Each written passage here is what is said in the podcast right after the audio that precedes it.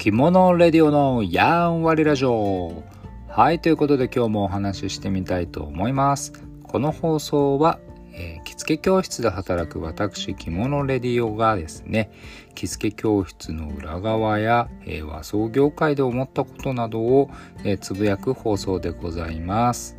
よろしければお聴きください。はい、ということで、えー、今日はなんともう11月になっちゃいました。11月1日、111。あれポッキーの日は11日でしたっけ？はい、ということでですね、もう今年もあと残りわずかとなりました。えー、皆さんはいかがお過ごしでしょうか？えー、本当に、あのー、なんでしょうね、選挙があったり、ハロウィンがあったり、コロナの感染者数がなんと今日はですね東京が夢の一桁台と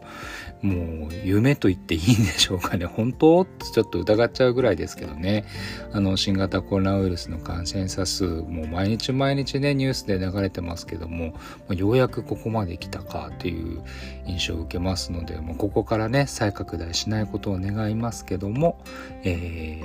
ー、明るい兆しで街中に、えー、出ていく人も増えたんじゃないでしょうかというような気がしております。はい。で今日はですね、えー、もう先月のお話になっちゃうんですけども着物のイベントで、えー、着物サローネ2021というイベントに行ってまいりました。わーい。はい。前回もちょっと放送でお話しいたしましたけども、えー、23日24日同日で、えー、開催されておりまして私は土曜日の午前中にお邪魔させていただきました。はい、えー、楽しかったですね。久しぶりに着物を着て、えー、いい天気でしてね、着物を着て外に歩くのには本当に気持ちいい陽気でした。えー、でまた着物姿の方がこれだけ揃うイベントって、まあ、それこそ本当ねこう服屋の販売会とかですねそういったイベント以外で純粋に楽しいなと思えたのは久しぶりでございました。はい、えー、行かれた方はいらっしゃいますでしょうかね。うん。あの、今回はですね、今までと違って、今までは日本橋のコレドという場所で行われてまして、こう、フロアが、えー、分かれていたりとかですね、何て言うんでしょうね、こう、マンションじゃないんだろう商業施設の、えー、部屋割りでこうスペースを区切るような感じだったのでですね。何でしょうこの場所はこのイベントこの場所はこのイベントこのホールはここみたいな形で楽しめたんですが今回は、えー、有楽町なんですよね。有楽町の国際フォーラムというあのガラス張りでよく講演会とかコンサートとかいろいろな多目的で使われているホールですけどもね。ここで開催されました。えー、あれは地下地下になるんだろうな。地下ですね、えー、ワンホール。ワンフロア。ワンフロアか。はい。で開催されておりまして。いやなんかちょっと面白いなと思いました。何でしょうね。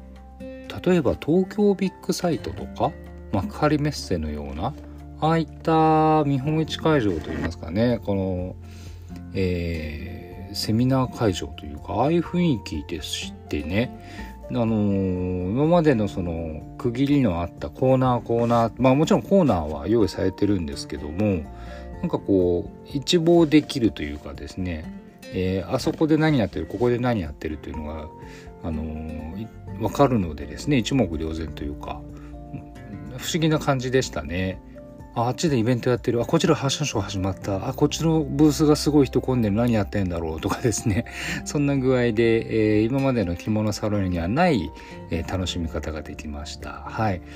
良かったなと思うのがあの着物ファッションショーにこう出品されていた作家さんですとかね。あとは、えー、有名どころのお店の方ですとかそういった方々がですねあっちにもこっちにもこうワンフロアなので、えー、いらっしゃってですねついついお声かけしてしまったりとか、えー、してましたけどもね。あ誰々先生久しぶりなんていう声をあのここそこで聞こえてたのであこういうのもいいななんて思いながら、え楽しんでおります。した。はい。で、あと特筆すべきはオンラインで、えリアルタイム配信をされてたことですかね。うんうん。ファッションショーなどは本当になんでしょうちょっと面白い楽しみ方でですね私ファッションショーを見ながら、え手元でえー、ライブ配信も同時に見るとかですね、あのそんな楽しみ方をちょっとしてましたけども、ああいううのもいいなってちょっと思いました。ななんでしょうね。リアルと、えー、なんだろうな、オンラインとオフラインを同時に楽しむってなかなかできない経験だなと思いましたんでね。こういうのも面白いなと思いました。あの、今 SNS でインスタや YouTube などでアーカイブ的なあの動画が残っていたり、まあ、写真が残っていたり、あとはハッシュタグ着物サローネで検索するといろいろ投稿された方の、えー、画像も見れるのでですね、ぜひお時間ある方はご覧いただけたらいいんじゃないかなと思いますし、見るだけでもあの会場の雰囲気すごい伝わっててくると思います。うんうん。あのファッションコーディネートをトルソーにこう着付けたファッションコーディネートのあのコンテンツなども着物サローネさんのホームページに残ってますんでそちらなんかもちょっと見てみるといろいろ参考になったりするんじゃないかなと思いますよろしければご覧になってみてはいかがでしょうか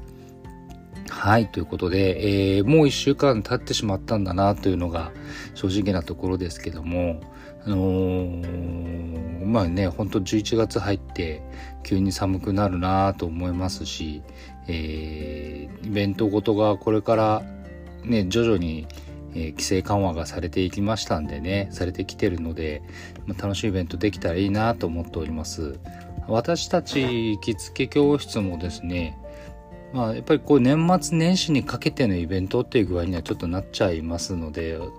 私がいる所属してるところではいつも年明けにね、えー、大きいイベントやったりしてますんでそういうところで楽しめれたらなと思いますけどもあのぜひクリスマスに向けて もうハロウィン終わったらほんとすぐクリスマスですもんね。なんか街中もそういう雰囲気になっていくなっていつも思うんですけども。まあ、このこの間になる10月と12月の間の11月をいかに、えー、楽しく過ごすかというのが、えー、なんでしょうねあの着物業界の、えー、なんでこれからを占うような気もしますんで、まあ、今年のこの11月っていうのは、えー、イベントごとが少ない気もするのでですね、えー、いろいろ要チェックだなと思っております。はい。はい、ということで、では今日はこの辺りにしたいと思います。えー、着物サロンに行ってきたよという話をしてみました。はい。それではまた何かイベントあればですね、えー、放送でお話ししてできたらなと思っております。今日最後の方カミカミだな。